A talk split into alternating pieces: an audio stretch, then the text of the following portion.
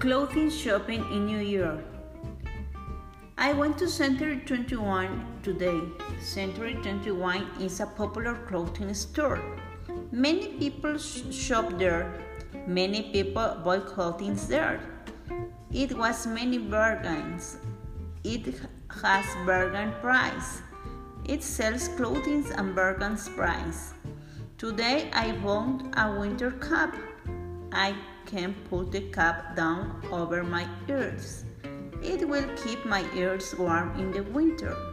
I bought a pair of leather gloves. They will keep my hands warm in the winter. I bought a pair of boots.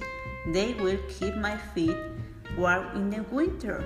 I paid $117 for the cap, gloves, and boots. The regular price was $355. I saved 185. I love the store. I tell my husband to shop there. I tell my kids to shop there. I tell my friends to shop there. Century 21 is always crowded. It is never empty. Everyone loves that store.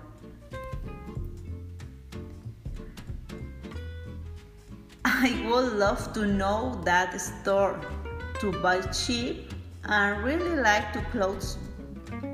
But sometimes I can't buy everything I see. I would like to buy there.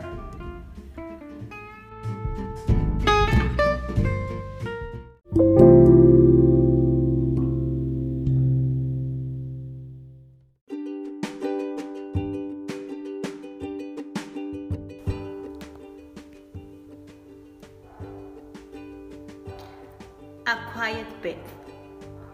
Lisa liked to visit her friends. All her friends had pets. Her friends had dogs. Her friends had cats. Her friends had birds. Lisa didn't have any pets. She didn't have a dog.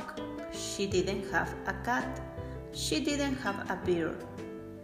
Can I have a dog, Daddy? Lisa asked. Daddy say no. He say a dog barked too much. Can I have a cat, Daddy? Lisa asked. Daddy say no. He say a cat meow too much.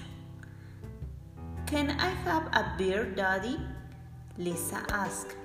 Daddy say no. He say a bear sing too much. All my friends have pets.